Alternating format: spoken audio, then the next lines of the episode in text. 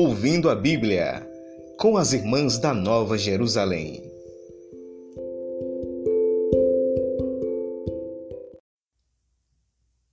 Olá, eu sou a irmã Socorro. E eu sou a irmã Priscila. Nós somos irmãs do Instituto Religioso Nova Jerusalém e neste podcast nós vamos falar com vocês sobre a palavra de Deus. E especialmente neste mês de setembro nós falaremos sobre o livro do Deuteronômio. Então, meu povo, nós faremos aqui um sobrevoo rápido sobre o livro, para que você que é nosso ouvinte possa conhecer um pouco mais sobre esse escrito tão importante para a Bíblia, mas que é ao mesmo tempo também tão pouco conhecido. Nós escolhemos esse livro porque ele é o livro do mês da Bíblia desse ano. E é um livro, como nós já falamos, muito importante para a gente entender a história do Antigo Testamento. Também é importante nós conhecermos o Deuteronômio para compreendermos o processo de revelação de Deus. Nós passamos num tempo em que Deus aparece como alguém severo, na, nos tempos mais antigos, e vai numa, num contínuo, como numa evolução, passando para a face de um Deus misericordioso, nos tempos mais tardios. Então, irmã Socorro, para o nosso estudo do Deuteronômio, nós vamos utilizar aqui o material de, o material de apoio, que além da Bíblia, que é muito importante a gente usar a Bíblia, é, com as suas introduções e as notas explicativas, nós também usaremos o subsídio deste ano da CNBB e também o Seminário para Círculos Bíblicos, de setembro deste ano, do Centro Bíblico Verbo e da editora Paulus. O Deuteronômio é o quinto livro do Pentateuco, ou da Torá hebraica. É conhecido como a segunda lei, de onde vem o seu nome em grego. É um livro rico em reflexões morais e éticas, com leis que regulamentam as relações com Deus e com o próximo. O lema escolhido e retirado do Deuteronômio para esse ano é Abre tua mão para o teu irmão. E com este lema, podemos lembrar que a com este lema, podemos lembrar que algo muito importante para o Deuteronômio é a preocupação de promover a justiça a solidariedade com os pobres, o órfão, a viúva e o estrangeiro. Mas aqui já apresentamos um questionamento a você que é nosso ouvinte. Quem são esses pobres? A viúva e o órfão? Né? Quem é o estrangeiro nos dias de hoje?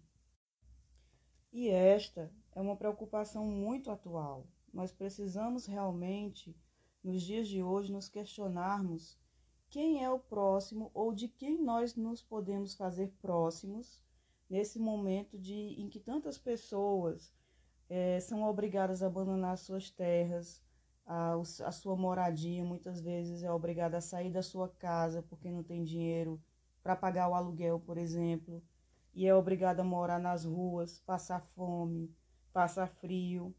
E nós vemos também, ao mesmo tempo, e fazemos memória também da ação libertadora de Deus. Deuteronômio tem muito esse objetivo também, porque na nossa vida pessoal e na nossa vida comunitária, a reflexão sobre o Deuteronômio nos ajuda a sermos pessoas mais solidárias com essas pessoas que sofrem, com essas pessoas que passam essas dificuldades.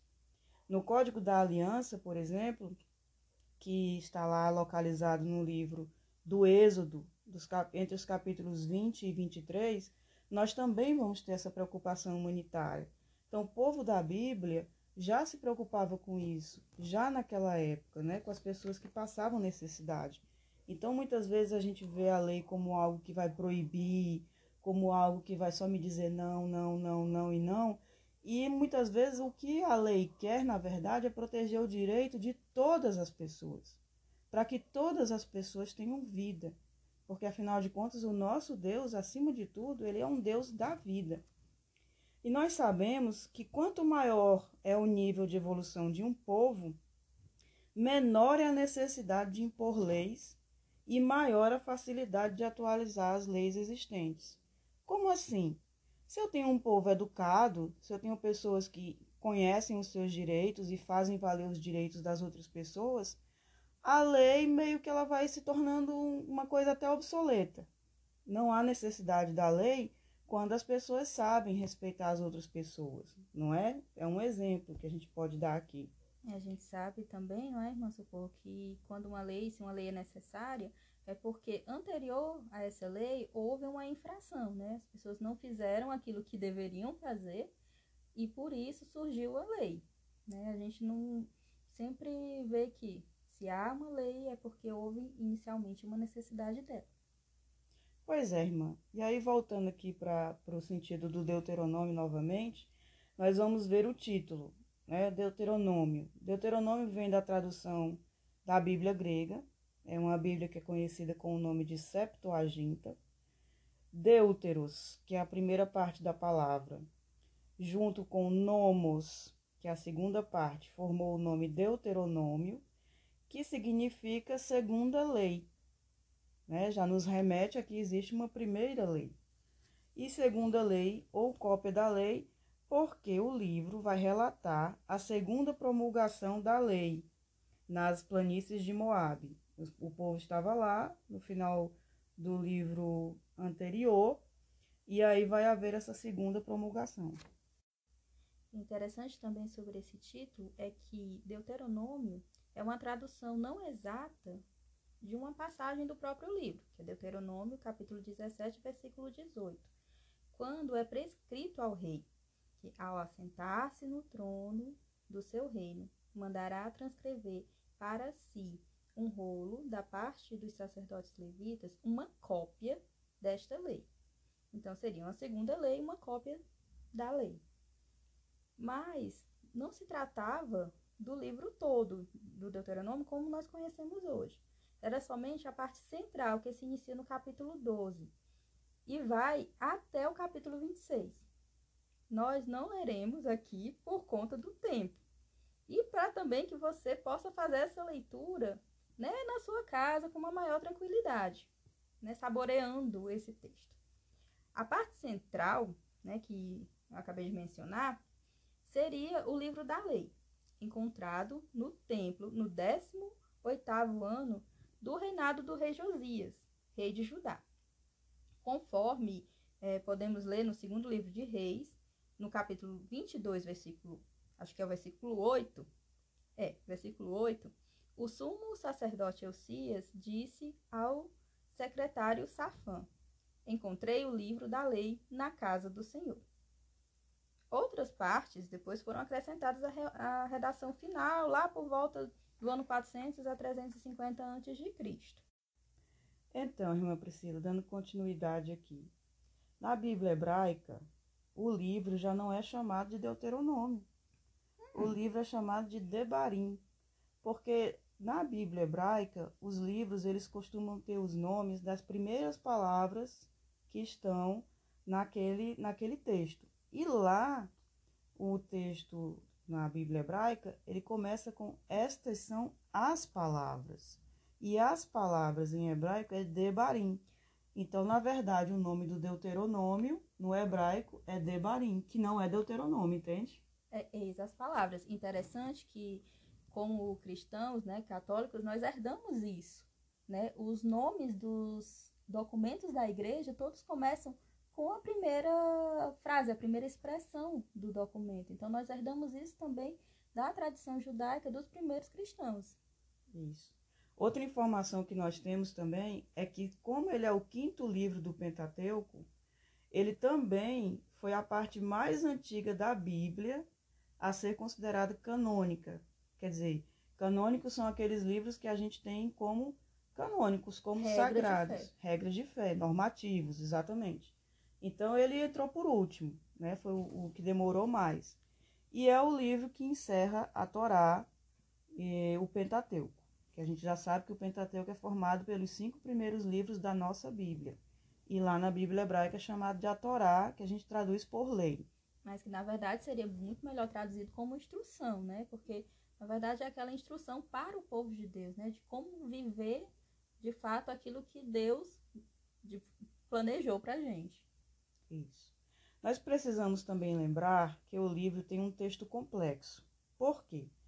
Porque ele passou por um longo processo redacional, que ele contém também, de, por exemplo, uma das coisas que a gente pode citar é que ele tem diferentes imagens de Deus. Por exemplo, nós temos aqui duas passagens, uma que está no Deuteronômio 10 e outra que está no Deuteronômio 2.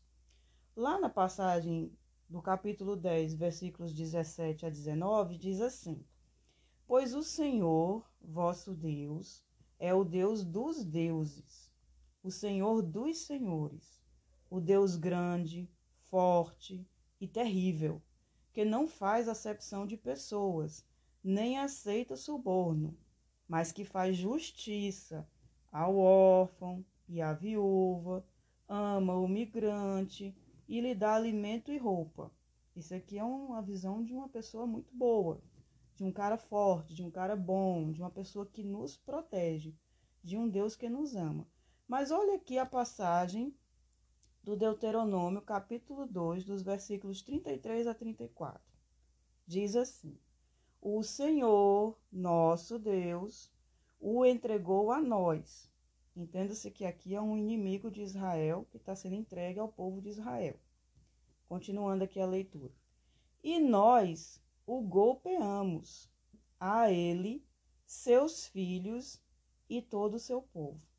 Naquele tempo tomamos todas as suas cidades, votando-as ao interdito, homens, mulheres e crianças, sem deixar nenhum sobrevivente. Então, essa, essa passagem nos remete a um Deus violento, a alguém que manda matar, inclusive crianças. E às vezes, quando as pessoas vão ler o, o, o Deuteronômio, elas ficam chocadas com essa violência, né? É, às vezes é muito difícil nós conciliarmos, né, um Deus que é bom com essa violência. Mas a gente esquece também essa misericórdia de Deus para conosco, porque quando Deus ele se revela, ele respeita, né? Ele vai se revelando na história, respeitando aquilo que o ser humano sabe, o que o ser humano conhece. Ou seja, se naquele momento, né, que você tem uma sociedade tribal que guerria, que está guerreando pela terra, o entendimento de Deus que se vai ter é de um Deus guerreiro. E quando, claro, nós vamos avançando, graças a Deus, né? Nós evoluímos no nosso pensamento, no nosso jeito de pensar e Deus ele vai se revelando e nos ensinando esse amor, né? A gente vai saindo de um de um momento em que nós precisamos realmente ser enérgicos até chegarmos a essa compreensão realmente desse Deus que é amor, né? Isso é muito bonito, porque ele Deus ele vai se revelando, respeitando a nossa história, né? Você não vai falar com uma criança da mesma forma que você fala com um adulto. Né? E isso é muito bonito de, se a gente parar para pensar. E outra coisa importante é a gente ressaltar isso, já que a gente acabou de ver aqui uma contradição, é vai haver essas contradições no livro do Deuteronômio. Esteja preparado para isso, querido ouvinte, porque quando você lê, você vai perceber que tem variações de estilo uhum. dentro do Deuteronômio, você vê repetições, às vezes você. A primeira vez que eu li, por exemplo, eu ficava pensando, por que está dizendo isso aqui de novo? Por que está dizendo isso aqui novamente? Então, é, você tem também diferenças de cenários, você tem presença de unidades independentes, às vezes é um texto que você diz assim, poxa, mas não tem nada a ver colocar isso aqui agora, né? E temos também frases introdutórias que se repetem o tempo todo por exemplo, e tem finalizações também de, de perícopes, como quem diz assim, na terra que o Senhor Deus te vai dar. Então a gente vê muito isso repetido. Mas por quê? Porque é um livro que se formou aos poucos. O processo dele, minha gente, durou quatro séculos, ou seja, foram 400 anos de muita gente, porque, claro, se são 400 anos de escrito, também não tem que como Isso. ter sido uma única pessoa que escreveu. Isso, essa redação desse livro, ela passou por várias mãos, né, e por vários períodos também da história. Então, muita coisa foi acrescentada, foi mudada de acordo com aquilo que as pessoas estavam vivendo na época que o livro foi redigido. Porque uma outra coisa que a gente sempre lembra também, quando a gente lê o Deuteronômio, né, irmã Priscila? É que a Bíblia não foi escrita de uma única vez e ela também não caiu do céu pronta e acabada. Existe um processo aí, né? É um processo também que a gente precisa entender essa inspiração de Deus. Com Deus, ele usou do ser humano e o ser humano colocou nesse texto tudo o que ele é, a maneira de pensar, a maneira de escrever, né, a maneira, sua maneira de ver o mundo e a sua relação com Deus. Então, a Bíblia é um livro relacional. Você tem que entender, né, como é que as duas partes se relacionam uma com a outra, né, o povo e o seu Deus. Pois é. E outra coisa também que se diz muito sobre a Bíblia e acabamos re retomando isso no Deuteronômio. O Deuteronômio, ele é como se fosse uma colcha de retalhos. Sabe quando a avó da gente ou quando a mãe da gente é costureira e não tem muito tecido para fazer um lençol e ela acaba formando com vários pedaços de, de tecidos que sobraram e formando uma coxa para poder cobrir o neto, cobrir o filho que ela ama? Ah, eu, eu sei exatamente o que é isso, irmã Socorro, porque eu tenho dois lençóis feitos pela minha avó e é bem interessante você ver esse é, trabalho de você organizar as partes, o que que encaixa em cada lugar. Então, quando a gente pensa nisso, é muito bonito ver esse processo também de construção da palavra de Deus. Porque a construção da, é, da coxa de retalhos, por mais que os retalhos estejam tortos ou redondos, ela vai ter que, exatamente como você falou, irmã Priscila, ela vai ter que ir organizando, porque a costura da máquina é reta. Exatamente. Não existe costura redonda. Então, ela vai fazendo isso, vai recortando e formando um mosaico para poder deixar um, um formato de alguma coisa que se pareça com um lençol, né? E a Bíblia e o Deuteronômio também foram construídos com tecidos de diferentes períodos. Alguns têm as cores da vida do povo das aldeias, o povo pobre, mas o povo muito unido, o povo que que tinha seus rebanhos, que tinha suas plantações, e outros, em outros momentos, nós vamos ver as cores da monarquia, dos reis, da teocracia, o poder dos sacerdotes, o poder de quem estava à frente do templo, das coisas de Deus. Como pessoas cristãs, o que a gente tem que fazer? Nós vamos ler esse livro e nós vamos descobrir nas entrelinhas a aliança de amor existente entre Deus e o povo, uma aliança que é válida para todos os tempos. Então, uma das preocupações de quem escreveu o Deuteronômio é ligar as leis deuteronômicas que se encontram lá no que a gente chama de núcleo duro, né, que é o Deuteronômio 12 a 26, pegar essa parte e fazer uma relação com o Decálogo, que são as dez leis, os dez mandamentos. Como nós podemos ver lá em Deuteronômio 5, no capítulo 1, perdão, no versículo 1 até o 21, mostrando que a autoridade dessas leis se baseia no fato de que elas vieram por meio de Moisés. Então, para se dar uma autoridade ao livro, isso. né, irmã Priscila? Precisava-se dizer que isso vinha por meio de Moisés que era considerado o profeta, né? Isso. E nós vamos ver que ao longo dos anos, e nós vamos ver também nos, nas próximas, nos nossos próximos encontros, que por muito tempo a tradição considerava que esse livro tinha sido escrito inclusive por Moisés. E a gente vai ver ao longo da história que é impossível Moisés ter escrito o Deuteronômio, como é impossível também ele ter escrito o Gênesis, o Levítico, como é impossível ele ter escrito no livro de Números. Na época de Moisés não tinha como se escrever. Às vezes a gente pensa que foi Moisés ou alguém que estava próximo dele que escreveu, mas na época deles isso era impossível, não tinha como eles fazerem isso na condição que eles viviam, certo? Então, esses livros já está é, já é um consenso entre os estudiosos que eles não foram escritos por Moisés. A tradição dava essa autoridade para Moisés, perdão, A tradição dava essa autoria para Moisés, porque Moisés dava e dá ainda para muitas pessoas autoridade ao escrito. Mas os livros não foi, não foi ele que escreveu e nem alguém que estava lá do lado dele. Na verdade, o, o livro do Deuteronômio, que é o que nós estamos estudando aqui, ele foi escrito 700 anos depois dos acontecimentos.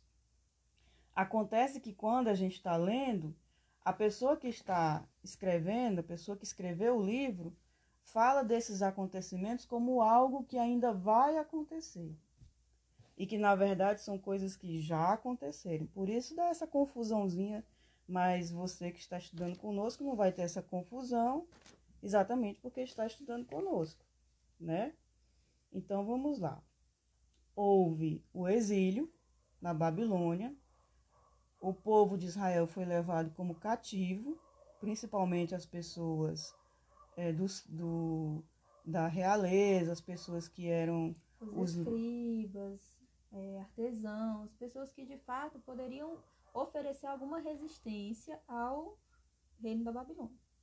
Exatamente. Então, quando eles foram levados cativos, chegando a uma terra que não era a terra que eles estavam acostumados, chegando num lugar que eles não conheciam, estando em meio a outros povos, junto ali com eles, onde todas as pessoas falavam línguas diferentes das deles, tinham uma cultura diferente, tinham religiões diferentes, cultuavam deuses diferentes dos deuses dele. Foi um momento de, de eles pararem de eles repensarem a religião deles, a vida deles como um todo. E alguns deles consideravam, a gente vê isso também no Deuteronômio, que o que tinha acontecido era uma consequência dos pecados, da, da desobediência da lei, de tudo que o povo tinha feito de errado, do que os reis tinham feito de errado também.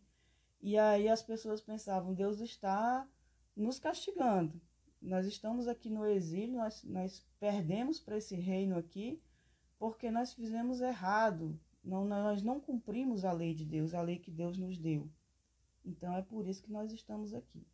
Mas aí, qual foi a ideia que eles tiveram quando estavam lá? Eles pararam para pensar e disseram assim: se nós sentarmos agora, escrevermos a nossa história, e passarmos para as outras gerações tudo aquilo que a gente sofreu, tudo aquilo que a gente fez de errado, e formos transmitindo essa tradição aos que vêm depois de nós, então nós vamos evitar que os nossos filhos e os nossos netos é, façam o mesmo, cometam os mesmos erros e façam as mesmas, digamos assim, as mesmas bobagens que a gente fez. E aí nós vamos sentar, nós vamos escrever a nossa história e nós vamos passar para as futuras gerações aquilo que a gente sabe, para que eles não errem os mesmos erros que a gente. para que eles não façam os mesmos erros não que a gente já fez. Né, esses erros. Isso. Então, assim é que foi nascendo a Bíblia. A Bíblia mesmo toda começou aí. E nesse meio começou também a se escrever o Deuteronômio. E o Deuteronômio tem uma outra coisa importante. É que ele foi feito, como a gente já disse alguns minutos atrás, para ajudar o povo a manter também a sua identidade. É uma instrução. Então ali é como se Deus fosse um pai, por exemplo, se você tem um, um, um pai que é agricultor e ele quer passar todos os segredos de como se planta, de como se cultiva, de como se faz alguma coisa num, num, numa, numa plantação para que essa plantação produza muitos frutos, e ele quer que o filho continue aquilo que ele já começou, o que, que ele vai fazer? Ele vai dizer o tempo certo de plantar, a quantidade de água correta que você coloca no terreno, ele vai passar para o filho dele e para os seus uh, os, os, continuadores né, do, da sua plantação. Tudo que ele fez até ali para que a pessoa continue e faça um bom trabalho e consiga gerar muitos frutos na terra. Outra comparação que a gente pode fazer também, é, trabalhando o Deuteronômio como uma instrução, é com os sinais das estradas, das ruas, das avenidas. Por exemplo, se você está dirigindo e você vê na sua frente uma placa que te diz que dali a pouco você vai ter uma, uma, um pedaço de pista ou de estrada mais escorregadio, aquilo ali te sinaliza para evitar um acidente. Agora é aí onde vem a grande importância do Deuteronômio. A pessoa recebe a sinalização, mas ela tem a liberdade de obedecer ou não. Agora, como diz Moisés aqui, se obedecer é bênção. Se desobedecer é maldição. Então, o povo era livre para dizer sim ou não à lei de Deus. Mas se dissesse sim, eles eram abençoados, se dissessem não, eles iriam sofrer as consequências. Esse texto ele tem esse caráter né, exortativo de dizer que, é, que o ser humano é livre né, para escolher e ao mesmo tempo ele escolhe ele faz a escolha, né? Isso. Ele escolhe, né? Escolhe, pois, a vida, né? Você tem dois caminhos, a morte e a vida. Então, se você escolher o, a lei de Deus, você está escolhendo a vida, você está escolhendo a melhor forma de viver naquela terra. Porque a gente lembra que todos esses discursos de Moisés, eles estão acontecendo em Moab antes deles entrarem nessa terra prometida, antes deles, tomarem posse nessa terra, né? Eles estão... É, vendo a instrução, né? Recebendo toda essa instrução para que eles possam tomar posse daquilo que é essa promessa de Deus, que é essa terra que mana leite e mel, né? Então, vocês vão receber essa terra, mas é, vocês precisam também seguir essas instruções para que vocês mantenham, né, essa bênção de Deus, né, na vida de vocês. Então, é, eles recebem toda essa instrução para isso, porque antes de tomar posse, né, é a aliança, essa aliança que é feita né, entre Deus e o povo, eles recebem a terra, mas como é os contratos de vassalagem, né, que nós vamos detalhar mais, mas que o início se dá a isso, né? Nós temos o Senhor que dá a terra ao povo e o povo precisa seguir a sua lei, a seguir a sua instrução para manter essa posse dessa terra. Então, nós vimos aí, nós falamos um pouco sobre essa composição do livro. Nós vimos que é algo extremamente complexo. 400 anos não, não são quatro dias, não são três noites, né? É um período muito longo. Muitas pessoas mexeram nesse texto, é, é, acrescentaram coisas. E nós vamos, é, nós vamos ao longo desse tempo é, fazer um estudo um pouco mais abrangente sobre isso. Esse, essa, esse primeiro momento foi para trazer essa apresentação. Então, nós, nós temos também como entender melhor o Deuteronômio como uma pregação, que tem como conteúdo uma lei. O objetivo dessa lei é a obediência, mas nós também temos narrações dentro desse mesmo livro. Como eu disse, é um livro complexo. É um livro cheio de estilos, de estilos muito diferentes. Mas principalmente, como a irmã Priscila já falou, é uma, é uma instrução. É um pai que dá conselhos para edificar um filho, que vai conduzindo o povo e ao mesmo tempo vai sendo juiz desse povo, vai sendo líder desse povo. Uma coisa muito bonita do Pentateuco todo, inclusive do Deuteronômio também, é que esse Deus, ele caminha com seu povo. Ele não deixa o povo sozinho. E a lei é uma forma também de acompanhar esse povo, de instruir. E as pessoas têm liberdade, como nós já dissemos, para dizer sim ou para dizer não. Mas dizendo sim ou não, cada um vai assumindo as consequências daquilo que faz. Bom, então, como vocês, como deu para perceber, nós fizemos uma breve apresentação do Deuteronômio. E é claro que nós não vamos é, suprir tudo o que é esse livro em tão poucos minutos. Então eu convido vocês para nos acompanharem nesse mês de setembro para ver o que nós falaremos mais adiante sobre o livro do Deuteronômio. Nós ainda teremos mais três partes, mais três podcasts para falar sobre esse livro. Então eu convido você a nos acompanhar nesse mês de setembro. Eu vou me despedindo aqui. Até a próxima. Fiquem atentos para a postagem do, da segunda parte. E até a próxima. Não é, irmã Socorro? Com certeza, irmã Priscila, estaremos aqui. Até a próxima e tchau.